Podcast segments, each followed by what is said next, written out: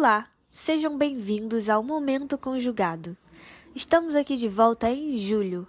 O último podcast foi há quatro meses atrás, em março. Quanta coisa mudou de lá pra cá, hein? Pois é. Hoje eu tô aqui pensando sobre auto-amor e formas de, de se valorizar como pessoa, formas de você estar inteira, sabe? É, para poder compartilhar os relacionamentos é, com as diversas pessoas que vão passar pela sua vida. Então, é muito importante estar com o centro, sabe? E a gente pode ver o centro como o coração, né? Com o seu coração assentado ali dentro de você, sabe? É... Porque hoje é muito fácil a gente voar com o pensamento, fazer muitas coisas ao mesmo tempo, é, fazer, ter um pensamento mais é, acelerado, com muitos estímulos, cair em hábitos que não são bons a longo prazo para gente, cair em vícios, cair em comportamentos condicionados, é, agir conforme fomos criados, é, levar o trauma no corpo e tantas outras coisas mais complexas, né? Pois é, então venho hoje questionar quem é você e você se ama? Você amou alguém? Você ama alguém? O que é amar? Pois é, são estados de alma. Para mim, agora no momento, amar é uma coisa que eu tô sempre é, aprendendo, conhecendo a cada dia mais, é, me aproximando desse, desse sentimento, é, desse estado né, de espírito. Aí hoje eu abri um livro aqui chamado A Questão do Impossível, do Krishnamurti. E eu abri uma página que ele pergunta, né? Eu achei, achei interessante, vou compartilhar. Senhor, pode o amor ter objeto? E aí o Krishnamurti responde: Quem está fazendo essa pergunta? O pensamento ou o amor? Não é o amor, Quanto a, quando há mais, há mais. Não perguntais, existe objeto ou nenhum objeto? O amor é pessoal ou impessoal? Oh, vós não sabeis o que ele, não, o que ele significa. Não conheceis a sua beleza. O amor, tal como o conhecemos, é um tormento. Nossas mútuas relações, um medonho conflito. Nosso amor está baseado na imagem que tendes de mim e na imagem que tenho de vós. Olhai-o muito atentamente. Olhai a relação existente entre essas duas imagens isoladas, que dizem uma para a outra: Nós nos amamos. As imagens são produtos, produto do passado, das lembranças, lembranças do que me dissestes e do que eu, e do que eu vos disse. Essa relação entre as duas imagens há de ser forçosamente um processo de isolamento. Eis o que chamamos, entre aspas, relação. Estar em relação significa, entre aspas, estar em contato, não apenas fisicamente. E esse contato não é possível quando existe alguma imagem, quando há o processo de auto-isolamento do pensamento, que é o eu e o vós. Perguntamos: tem o amor algum objeto? É o amor divino ou profano? Senhor, quando amais, não estás dando nem recebendo. Pois é, é achei muito interessante esse trecho fala sobre como ainda estamos distantes do que é amar. E eu quero destacar aqui o final que fala, né? Quando amais, não está dando nem não estás dando nem recebendo. E na minha experiência pessoal, eu percebo que é, ficar mais perto de uma postura neutra. O que seria uma postura neutra? Uma postura que está é, ligada acordada no momento presente, ou seja, eu tô ali prestando atenção numa cadeira. Aí eu tô consertando uma cadeira. A minha mente tá ali na cadeira, sabe? Minha, meu coração? Meu coração tá, tá ali. Eu tô olhando a cadeira tem um detalhe, ela tem uma listra azul, ela tem uma listra rosa e tal. É diferente de eu estar no passado, lembrando de alguma coisa, ou de eu estar pensando em alguém que eu vi semana passada, ontem, de ontem, ou estar pensando em alguém com que eu vou ver hoje, amanhã e depois de amanhã. É diferente, né? Então, esses, esses dois estados, está viajando na batatinha, que a maioria das pessoas hoje em dia está, que é o famoso é, pensar no futuro e pensar no passado, e estar no presente, que é o que? A sua atenção toda globalizada para um ponto só. Centrada ali, globalizada no ponto só, que é a cadeira. E aí, quando você começa a pensar na cadeira, né, num, que é o exemplo que eu estou dando, é, você começa a nutrir pensamentos só seus. Muito forte falar só seus, né? Mas assim, pensamentos mais naturais, né? É, e aí você começa a nutrir isso, assim, essa sua postura de, de, de pensar por si só. Porque você está fazendo uma coisa, ah, está costurando, está escrevendo, está estudando, você está com atenção ali. Vai passar pessoas perto de você que pode, pode tirar a sua atenção, e se você for uma pessoa mais sensível, sim, você pode se conectar mais fácil e sair de você mais fácil. É, então, fica aí uma dica para as pessoas mais sensíveis e precisando de autocentramento é praticar esse tempo sozinho, praticar esse tempo fazendo uma atividade e praticar postura neutra. Então, voltando para a pergunta, né, ele fala, né, ah, pode o amor ter objeto? E ele responde, quem está fazendo essa pergunta, o pensamento ou o amor? Pois é, né, muitas vezes a gente vive dentro da nossa própria cabeça, ou quase sempre e se desconecta do nosso coração, né? A gente vira um amontoado de palavras, de teorias, de pensamentos, de planejamentos. E será isso mesmo viver? Ou será isso o oposto de estar presente nas situações, né? Porque é, muitas vezes viver tá lá na outra borda, que é simplesmente você ser. E olha, a gente hoje em dia tem que fazer um curso para aprender a ser, para aprender a ser natural, para aprender a se desprender, aprender a se desprender, muito bem, do medo, que é uma das principais é, coisas pesadas hoje na sociedade. Se desprender do medo e se desprender da culpa, que são as coisas que mais pesam a gente no fundo da piscina, sabe? É como se a gente estivesse carregando uma bigorna ali do, daquele desenho do Looney Tunes, que vai lá no fundo da, da piscina e a gente está andando ali. É, presa a, a, a sentimentos de culpa e de medo. Porque esses são sentimentos que não promovem mudança, né? E a gente está vendo isso de uma forma exacerbada na sociedade atual. Então, a minha proposta é a gente alvejar, alvejar, olha só, é, a gente colocar ali é, bastante esforço para mudar isso é, em cada um de nós, assim, em mim, em você. Mas aí cada um, cada um, por exemplo, você que está me escutando, vai fazer a mudança do seu próprio jeito, né? De acordo com o seu próprio universo. Porque eu, Manuela, enxergo a vida de uma maneira, X. Você, pessoa que está escutando agora, enxerga a vida de uma maneira Y. Mas você certamente é capaz de é, sentir seus sentimentos agora, seus pensamentos e, e ver: hum, será que eu amo? Será que eu, que eu tô muito dentro da minha cabeça? Será que eu tô carregando culpa, medo? O que que, o que, que tá faltando para mim chegar mais perto de ser feliz? Ser feliz é, assim, dar um passinho para frente, sabe? Você sente, cara, você sente quando você dá um passo com uma coisa que ressoa em você, que faz sentido para você. Ah, decidi fazer aula de dança. Ah, aquilo me deu felicidade. É, esse é um exemplo apenas. Aquilo me deu felicidade, cheguei mais perto. Ah, saí com um grupo de pessoas. No final do dia, me senti bem. Senti que aprendi.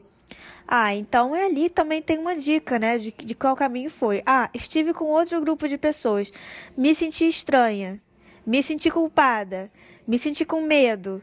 Me senti insegura. Então, assim, opa, opa, opa, como assim? Como você pode estar com um grupo de pessoas e no final do dia você está se sentindo culpada? Está, está sabe?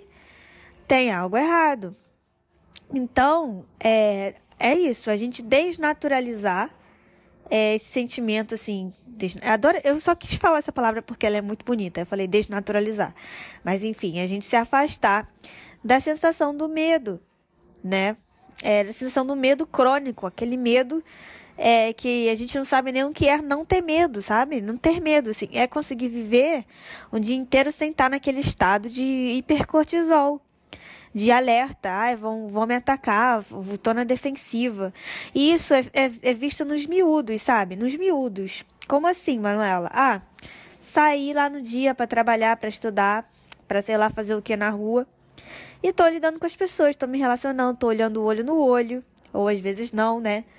Tô ali trocando palavras, né? Tô ali transitando e dividindo ambientes. Tô sendo colocada em situações que ah, às vezes a cintura é, como é que fala? Cintura alta, não. É, pisando, pisando em ovos, não. Cintura. É. É, me fugiu agora o que seria. Ah, saia justa. Saia justa, não é cintura. Tá. Situações saia justa, ou situações que exigem de mim, assim, ah, pensar mais antes de agir, né? Exigem uma construção de uma maturidade emocional. Uma maturidade também. E numa é, no aprimoramento da forma de comunicar, na gestão dos sentimentos, para lidar com frustrações, para lidar com, com coisas boas também, entendeu? E aí, ultimamente, que eu tô vendo que o meio termo é sempre o melhor, assim, de sentimentos e emoções. Eu vi uns stories aí também essa semana falando do fogo, fogo alto, fogo baixo fogo médio. É bom sempre cozinhar em fogo médio, Estou falando agora isso. Que eu concordo com essa frase atualmente. Porque fogo alto é muita energia que você coloca numa coisa, né? E será que tudo tem que ser levado tão a sério para esse ponto, assim, de você é, estourar a sua bombinha? E eu tô falando mais a ponta emocional. Quando você fica alegre, você fica muito alegre. Você ri, você faz piada, você fala tudo que vem na sua cabeça. E aí, sem querer, você, ops, falou alguma coisa que machucou alguém. Falou alguma coisa que foi indevida. Falou demais. Sentiu vazio no final do dia. Hum, então aí você dá dois passos para trás. Ah, ficou triste com alguma coisa, ficou triste demais. Se colocou culpa, sentiu culpa dos outros, pegou a culpa, é, foi no buffet lá do restaurante só, e tinha vários sabores de culpa. Foi encher o prato. Aí no final do dia tá lá pesadão, estufado, precisando tirar essa culpa toda. Aí joga a culpa em todo mundo. Aí sai culpando. Primeira coisa, caiu uma folha em você. A culpa é da folha. Toma folha, toda essa culpa que eu não aguento mais, entendeu? Mas aí tem que ter um jeito de dessa culpa sair de uma forma. Por cima, por baixo. Tem que sair. Então, é é assim, né? Tô, tô juntando todo, toda essa os meus, as minhas reflexões sobre autoconhecimento voltado para autovalorização. Então, esse trecho aqui do livro A Questão do Impossível, né? É, fala sobre a forma como nós amamos, né? A gente projeta um no outro uma imagem e a gente vive é, lembrando, ai, como que era bom estar com essa pessoa. Ai, como vai ser bom estar com essa pessoa. Ai, como tal pessoa é X ou é Y, sabe? E aí eu refletindo comigo vejo, cara, quanto mais você pensar em você e, e não pensar nos outros, é melhor. Falar, ih, que frase estranha, Manuela. Será isso o egoísmo? Vou te explicar o contexto. Quanto mais você pensar em você, ou, ou seja, suprir suas necessidades, estar bem na sua própria companhia. Que quer estar bem? Ah, estar de boas, cara, sem aquela avidez de, ai, preciso procurar alguém urgentemente para me sentir bem, sabe? Não consegue ficar um pouco sozinha sem ficar em estado de, de ansiedade. E, e, e é você pensar, é, ter os seus próprios pensamentos ali, voltando para a cadeira, né? Ah, tá legal. E agora? O que, que eu vou fazer hoje? O que, que eu tenho para fazer hoje? Qual é o próximo passo que eu vou fazer? Porque é, você pensar demais nos outros, você vai pensar o que o fulano quer que eu faça, o que o fulano espera que eu faça, como que eu posso fazer fulano se sentir bem, como eu posso agradar fulano, Sabe? Isso tudo, ele é um pouco assim, escorrendo um rio estranho. Porque se você precisa estar o tempo todo se moldando para uma coisa que é externa, que é o fulano, ou pode estar se moldando para é, eu tendo comportamentos que você simplesmente tem, são comportamentos inconscientes, que aí é seu trabalho trazer para consciência. O que, que é isso? Ah, eu não consigo nem parar, quando eu vejo eu já fiz. Tudo bem, observa, vê qual foi esse comportamento e quando você estiver fazendo comportamento, estiver ali no gatilho falando, caraca, sempre me atraso para tal coisa. E aí tá eu aqui atrasada de novo para tal coisa. Como que eu, que eu caí nisso, né? Aí você começa a questionar, a pensar, ou quando você começa a sentir, ah, comecei a sentir uma emoção aqui que eu não gostaria de estar sentindo, né? Ah, ah, comecei a sentir inveja, comecei a sentir ciúme, comecei a sentir cólera, raiva, assim, olha, sinal de que algo precisa ser visto. Então você sente aquilo e observa, né? Ah, observa e tenta mudar a, a, o pensamento com que levou aquilo. Né? E quando você ficar com muita raiva ou, ou sentir pequeno, passar por pessoas que diminuam você, né? O que, que é diminuir você? Porque sempre você vai encontrar comentários na vida, que tem bilhões de pessoas do mundo, né? Sempre vai ter algum comentáriozinho, pequeno ou grande, que vai atingir algum ponto de dor seu, que vem da tua criação, da tua história que você carrega, né? Seus padrões lá dos inconscientes pessoal e do inconsciente coletivo. Então a pessoa vai falar alguma coisa que vai ressoar em você e você vai se sentir mordida, né? É diferente você estar tá lá na escola, sofrer um bullying, alguém falar: "Ah, você é baixa, ah, você é feia, ah, você te dá um apelido". E aí você não se sente mordida porque você sabe que você não é, não é aquilo, ah, eu não sou feia, eu me acho bonita. Ou então você concorda assim, ah, pô, sou, sou baixa mesmo, mas isso é uma característica de inferioridade? Não é, tô bem assim com minha altura. Sabe? Legal os altos, legal. Sei que é bem mais bem visto pela sociedade ser alto. Mas e daí? Sou baixa e cada um é diferente, entendeu? Então você tem esses dois pontos, assim. É um ponto que você ainda fica mordido, porque aquilo te fere na sua autoestima, porque se a sua autoestima não tá ali ainda o suficiente para perceber que você não é aquilo, e a pessoa vai te pressionar exatamente naquele ponto, falar, ah, você é isso, você é aquilo, ou te faz se sentir como isso ou aquilo, esse é perigoso, faz sentir meio que com culpa, né? Faz sentir assim meio, hum, será que eu tô errado em pensar em mim? Será que eu tô errado em dizer não e ficar um tempo aqui comigo? Será que eu tô errado em não estar fazendo tudo para todos ao mesmo tempo, toda hora? Isso aí, essa, essa dica aí vai para as mulheres, né? Mais ainda, né? Será que eu tô errada por parar de ser tão tolerante? Né, tolerante mesmo, de tolerar. Falei, ah, tudo bem, fulano me machucou, mas e se eu mesma tiver. Ah, eu também não fui uma santinha, né? Ah, também fiz isso e aquilo, ah, então tá tete a tete, eu posso continuar. Mas, poxa, você observa, tal situação, tal pessoa, tal grupo tá te fazendo se sentir menor, inferior. Essa é a maior dica de todas. Em quais lugares e pessoas, situações que você se sente inferior que, que é inferior? Você se sente o camburão de lixo, se sente que você não é o suficiente, suficiente, vou falar assim, que você não é ali, que, que tá faltando alguma coisa em você, que você tem que competir. Olha, outra palavra, dica-chave aqui. Que você tem que competir e se esforçar imensamente internamente para ser visto, para trocar uma conversa, para receber um elogio, para que alguém faça uma, te fale uma palavra é, de consolo, uma palavra normal, tipo, se fala seu nome e te trate, te trate normal, te trate bem. O que, que é te tratar bem? Ah, é olhar nos seus olhos e reconhecer a sua presença ali, não simplesmente é, estar numa competição. Você fala de você, outra pessoa fala da outra pessoa e ninguém fala de ninguém. Né? Porque você tá sempre falando. Uma pessoa tá falando, ah, eu gosto de pipoca, de cinema, fui ver tal filme. Aí você vai ter a escuta, você não escutou, você tá pensando em você também. Aí você tá falando. Aí você tá falando.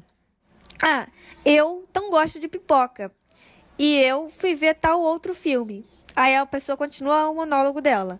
Ah, no filme que eu vi, eu vi o Homem-Aranha fazendo tal coisa. Aí você fala: Ah, no filme que eu vi, eu vi o Batman fazendo outra coisa. E, cara, não tem uma interação essas duas, duas conversas. Aí eu pensei nessa parte aqui do, do livro, falando quando há o processo de auto-isolamento do pensamento, que é o eu e o voz. É, tá duas pessoas separadas, sabe? Você fala de uma coisa sua, a pessoa responde com uma coisa dela. também. Falando assim, ah, vamos abolir esse, esse comportamento nas, nas, nas palavras, nas conversas com as pessoas. Ah, não. Mas vamos dar uma uma regulada, né? Tipo, vamos ouvir a pessoa, só tá ouvindo ali, sem pensar no que você vai falar sobre você quando, quando aquela pessoa acabar de falar e quando você quer interromper para falar o que você tá pensando, sabe? Então, se a pessoa falou, ah, fui no cinema, sei lá o que, não, não, você escutou. Legal. Você falou, ah, que legal, fulano. Você foi ver qual filme? Ah, que legal, nanana. Ah, então, teve o Homem-Aranha. Hum.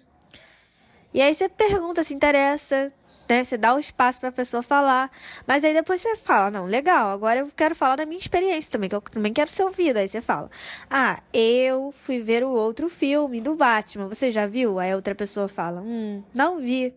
Aí a outra pessoa também te escuta e fala: Ah, me fala então um pouco sobre esse filme. Você gostou? Aí você, aí você fala: Ah, gostei. Mas eu esperava mais do filme, queria que parecesse mais o Coringa e tal. E aí assim você tem uma conversa que vai dos dois lados, né? que vai dos dois lados. Aí quando você coloca o amor nisso, fica mais interessante ainda. Fica uma coisa mais natural. O que é uma conversa com amor? Com amor. É. É você tá naquele estado ali de vibração, de, de recepção. Sabe? É bem complicado colocar o amor em palavras, né? E eu também sou uma pessoa que tô, tô aí como todo mundo, né? É, chegando mais perto do amor, mas ainda bem longe, né? Do, comparado com esse amor universal aí que, o, a, que a gente fala, né? Que os, as religiões falam que, Deus, falam, que Deus fala, ou que qualquer algo maior fale, né? É, mas é você tá de coração aberto ali. É boa vontade. É ser simples e, e com boa vontade. Você tá lá falando sobre uma coisa simples e você não tá criando um enredo gigantesco ou um, botando um script em você de como você tem que ser, ou com medo, olha só, com medo, sentindo medo, no, está tendo uma reles conversa com seu amigo de filme, falando sobre filme. E aí você está com medo de seu amigo te criticar para você falar que você não gostou do filme do Batman. Porque todo mundo, vamos dizer assim, situação hipotética, todo mundo gosta do Batman.